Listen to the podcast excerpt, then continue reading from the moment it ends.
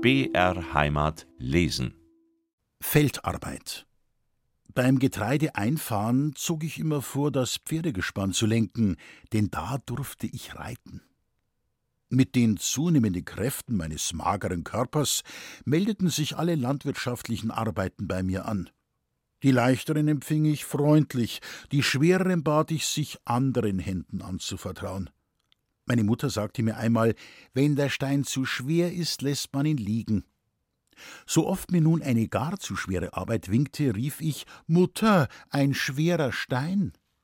Die Mutter hatte immer ein Einsehen, und es durften dann kräftigere Arme den schweren Stein lupfen.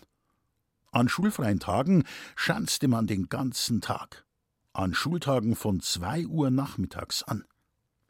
Wenn im Frühjahr die Gäule die Ackerfurchen entlang stampften und dampften, spazierte ich mit einigen Raben hinter dem Pfluge drein, um Engerlinge zu vertilgen. In manchen Jahren waren die umgelegten Erdschollen davon weiß gespickt wie Hasenbraten mit Speck. Das war eine Augenweide für die schwarzen Gesellen, und wenn ein gar fetter Bissen verlockend in die Augen stach, schrien sie Wah! und schon war er verschluckt. Weniger erfreute sich das Herz meines älteren Bruders, der mit fester Hand den Pflug lenkte über diese zahlreichen weißen Würstchen, denn viele Engerlinge, viele Maikäfer. Kaum hatte der Pflug die letzte Furche gezogen, kam der Vater und säte das Korn mit kundiger Hand. Nun folgte das Ecken und dann das Walzen. Das konnte ich auch besorgen. Besonders an das Herz gewachsen war mir die Walze. Stolz setzte man sich darauf, schrie Hü und knallte mit der Geißel. Kann es etwas Herrlicheres für einen Buben geben?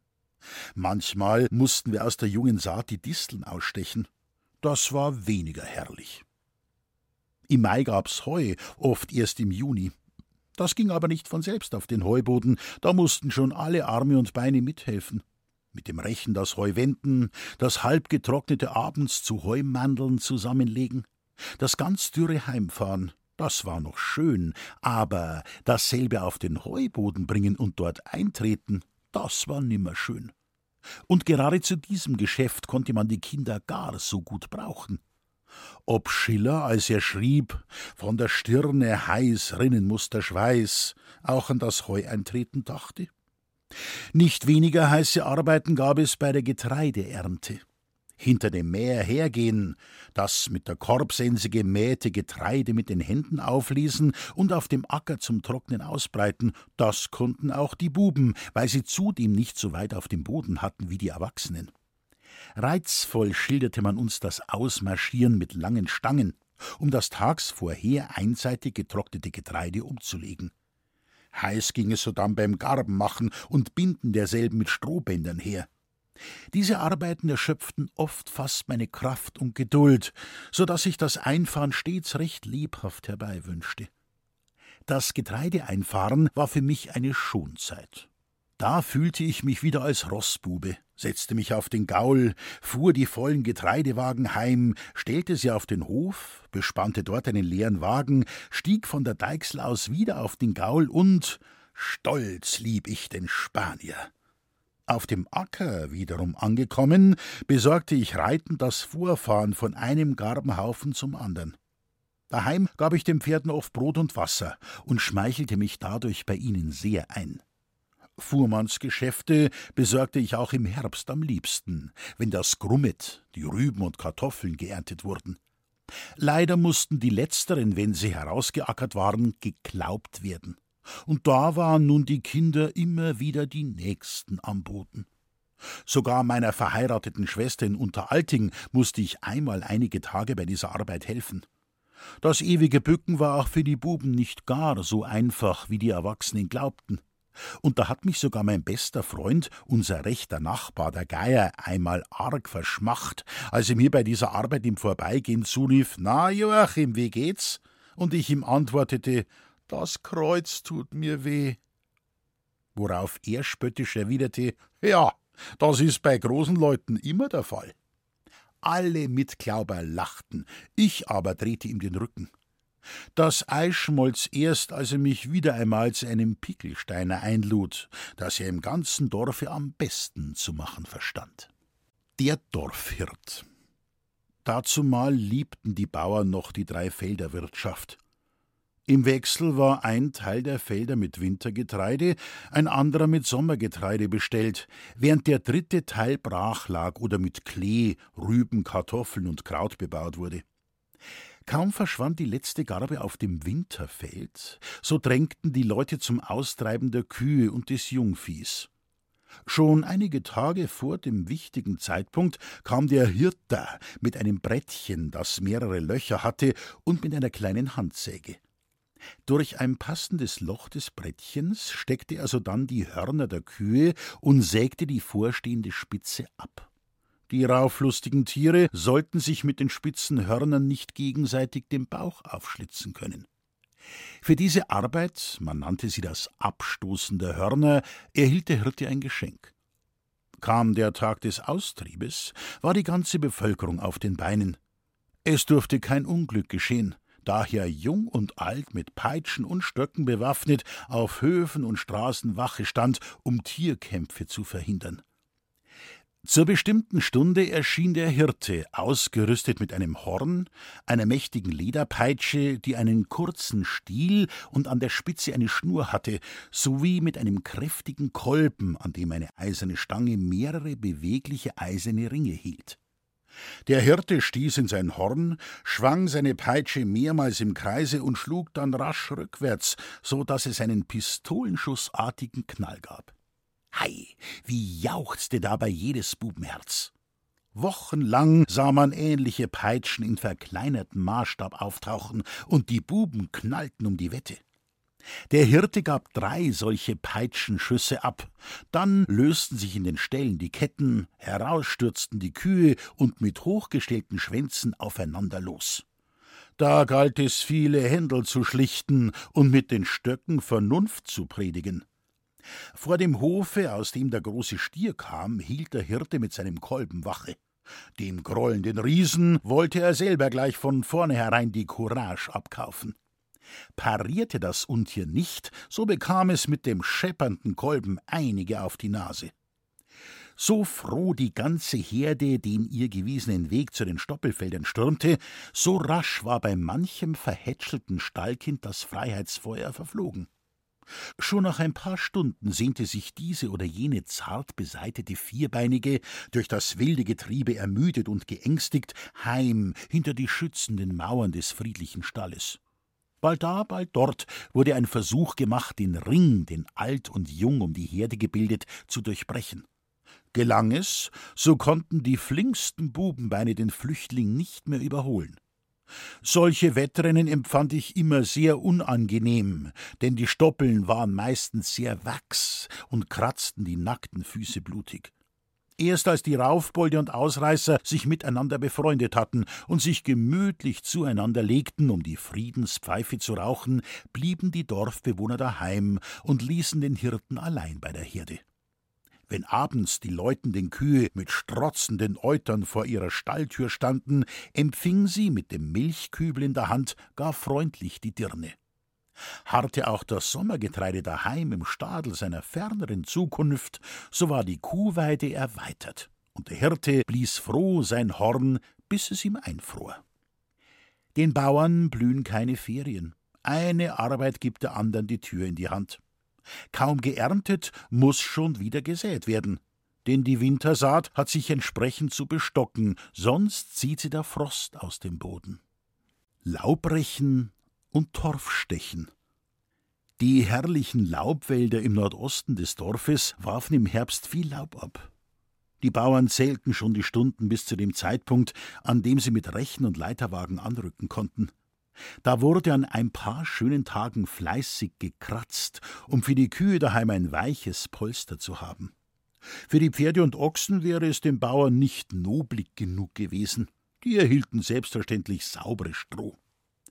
Dass beim Laubrechen die Buben gerne mittaten, ist für jeden selbstverständlich, der einmal einen Blick in das Herzkämmerlein eines Bauernbuben geworfen.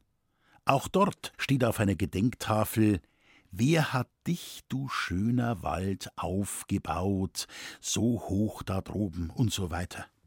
Noch eine Arbeit brauchte der Spätsommer oder der Herbst. Auch den Bauern friert's im Winter, und da setzt er sich gerne so nahe an den heißen Ofen, dass er fast braten möchte. Besonders im Wirtshaus, da sind die feinsten Plätze immer am Ofen. Natürlich braucht der Ofen, meistens ein großer Kachelofen, auch entsprechend Futter, und im Winter frisst er besonders viel. Hat man nicht Holz genug, so muss es auch der stinkende Torf tun.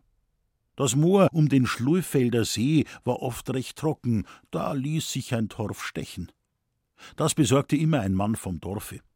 Wir Buben brachten ihm das Essen und richteten den gestochenen Torf auf, damit der Wind ihn austrocknen konnte. Meine Mutter war keine Freundin vom Torf. Der musste daher nach München wandern, dort ist die Luft ohnehin keine gute. Sie zog für den Stubenofen Stockholz vor. Diese Neigung teilten allerdings meine großen Brüder nicht ganz, denn sie mussten die Stöcke im Wald dem Boden abbringen. Und das ist eine Arbeit, die Stein erweichen, Menschen rasend machen kann. Tage vergehen, bis sich so ein Ungeheuer rührt. Wie ein Polyp mit tausend Armen seine Beute festhält, so klammert sich so ein Stock mit tausend Wurzeln im Boden fest. Jeder einzelne muss ihm abgehauen werden. Die stärksten Hebel mit Winden flößen ihm keinen Respekt ein. Oft bleibt nichts anderes übrig als anbohren und mit Pulver sprengen. Freilich ist im letzteren Falle dafür zu sorgen, dass der Schuss nicht erst daheim im Ofen losgeht. Dreschen im Spätherbst.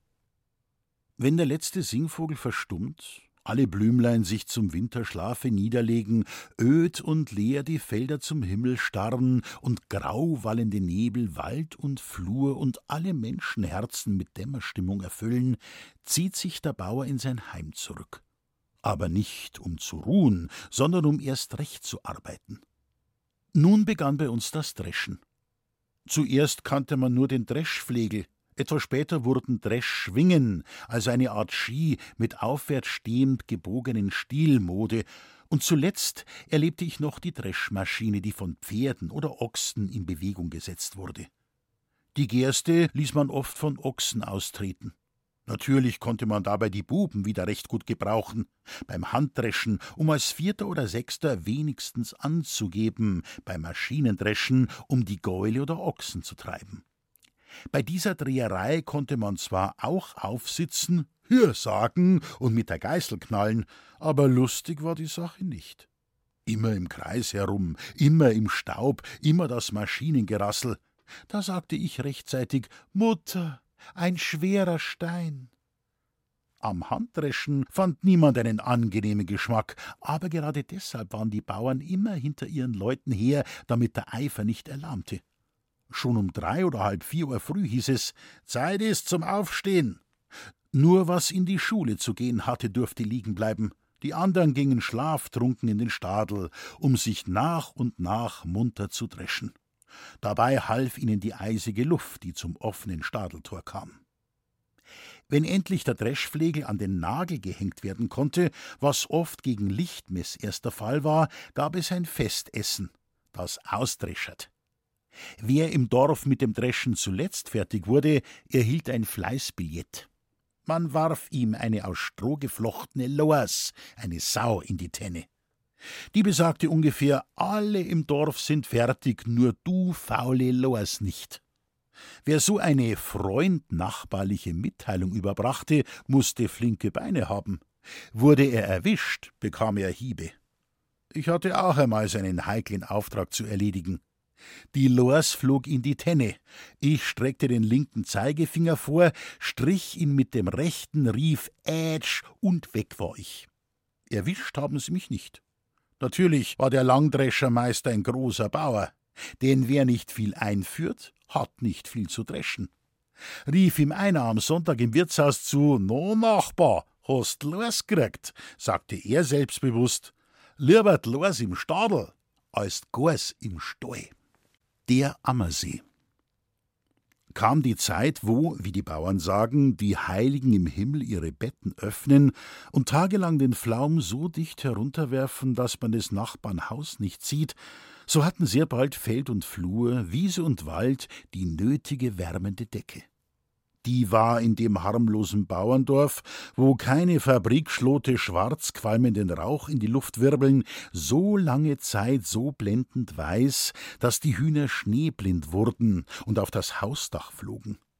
Blies der grimme Nord seine frostige Weise dazu, so schlossen auch die Wassernixen ihre Fenster, um eine warme Stube zu haben. Nur die heißen Geister des Ammersees übten lange noch ihre Wellentänze in frischer, freier Luft. Das war den Fischern von Diesen und Schondorf, von Stegen und Breitbrunn und Utting ganz recht.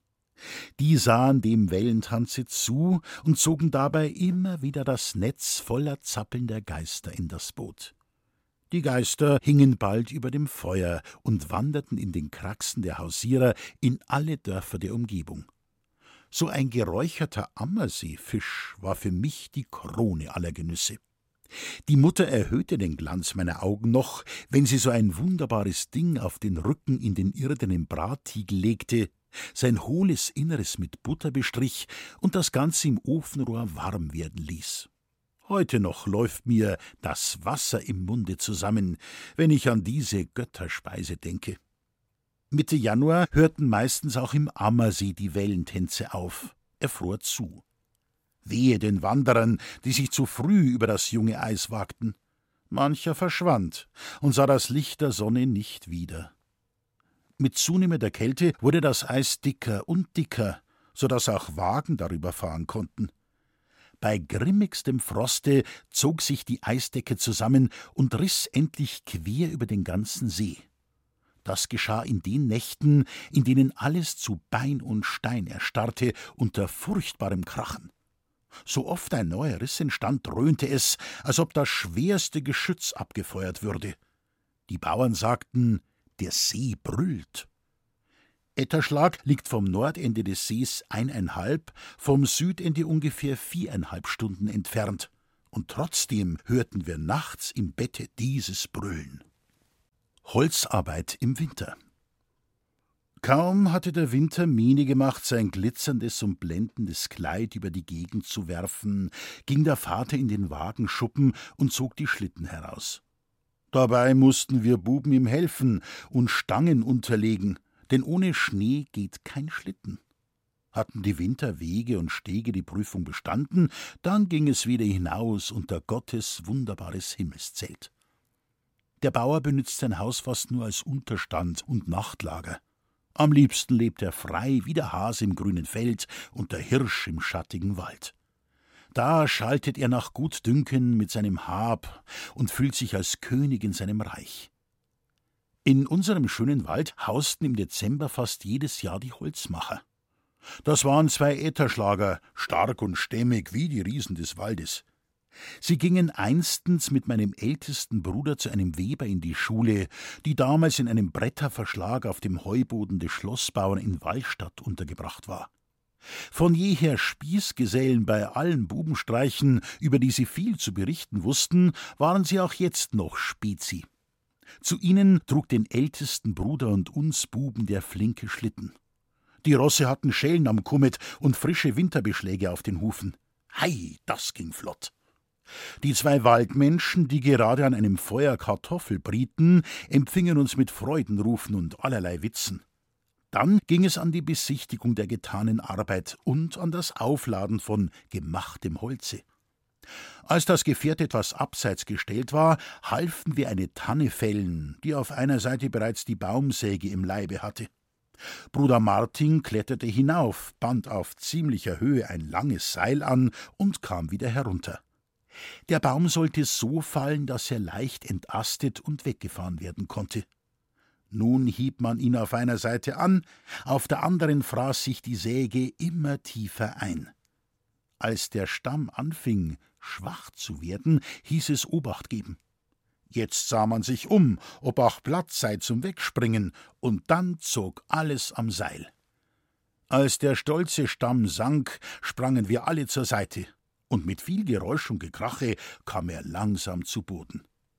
Ist gut gegangen, hieß es. Am nächsten Tag wurde der ganze lange Riese auf zwei Schlitten gebettet nach Hause gefahren. Oft wiederholten sich unsere Fahrten in den Wald, Und was wir vor Weihnachten nicht heimbrachten, wurde im Februar oder März, wenn das Dreschen ein Ende hatte, an den neuen Bestimmungsort gebracht. Der Schatz.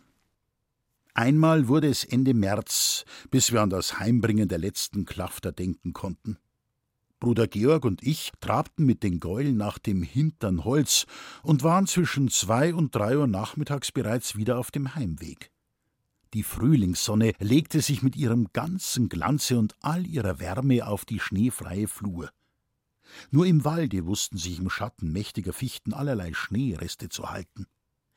Auf der Straße von Mauern angekommen, bemerkten wir links an einer Hecke ein Etwas, das wie pures Silber glänzte. Wir gingen hinzu und erkannten bald, dass sich hier schwarze Schnecken zusammengefunden hatten.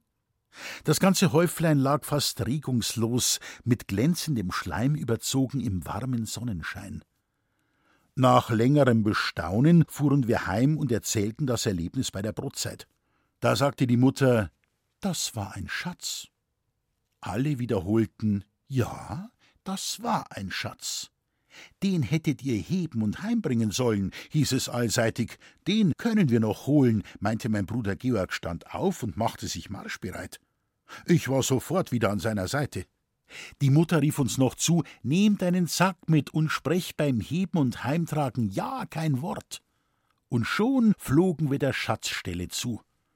Als wir sie erreichten, waren Sonne und Schatz verschwunden.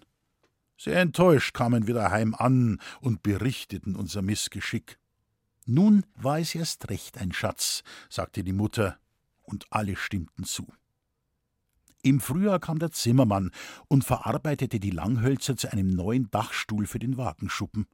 Dabei leistete ich selbstverständlich gerne und emsig Handlangerdienste, so insbesondere beim Aufschnüren der geraden Linien und beim Abbinden des Dachstuhles.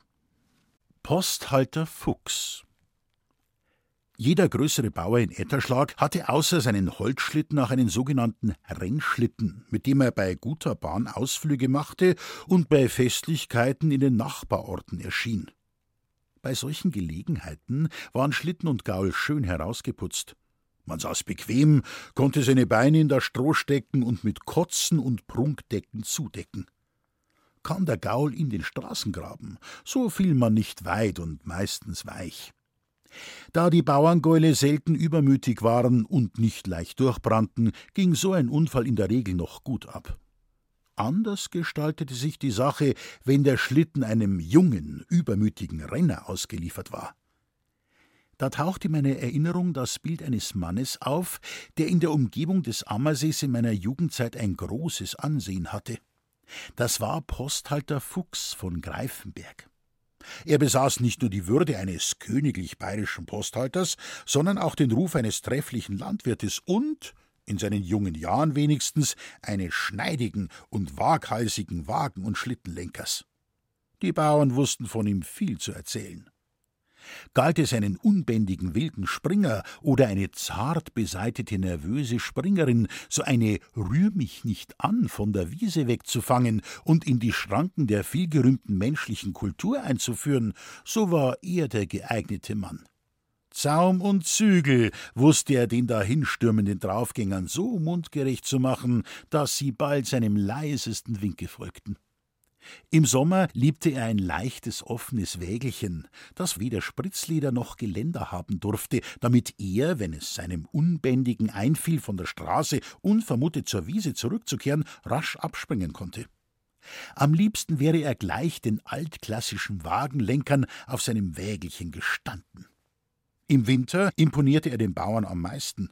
Da ritt er, in Pelzstiefel, Pelzwams und Pelzkappe gekleidet, auf seiner Geiß, die dem vorgespannten Renner wie eine Schwalbe folgte. Wie ein Knabe auf seinem Wiegenpferd oder der Bube auf dem Rodelschlitten saß er auf der dahinsausenden Geiß, jederzeit bereit abzuspringen, wenn es schief ging. Ich habe ihn öfters durch Etterschlag fliegen sehen. Das ging aber immer so schnell, dass ich ihn nie genauer betrachten konnte. Nur hier und da kehrte er beim Onkel Hirschauer ein. Sobald das Ereignis bekannt wurde, bekam mancher Dorfbewohner schnell Durst, der beim Hirschauer gelöscht werden musste. Da spitzten die Bauern die Ohren und horchten mit gespannter Aufmerksamkeit darauf, was ihnen der Fuchs erzählte.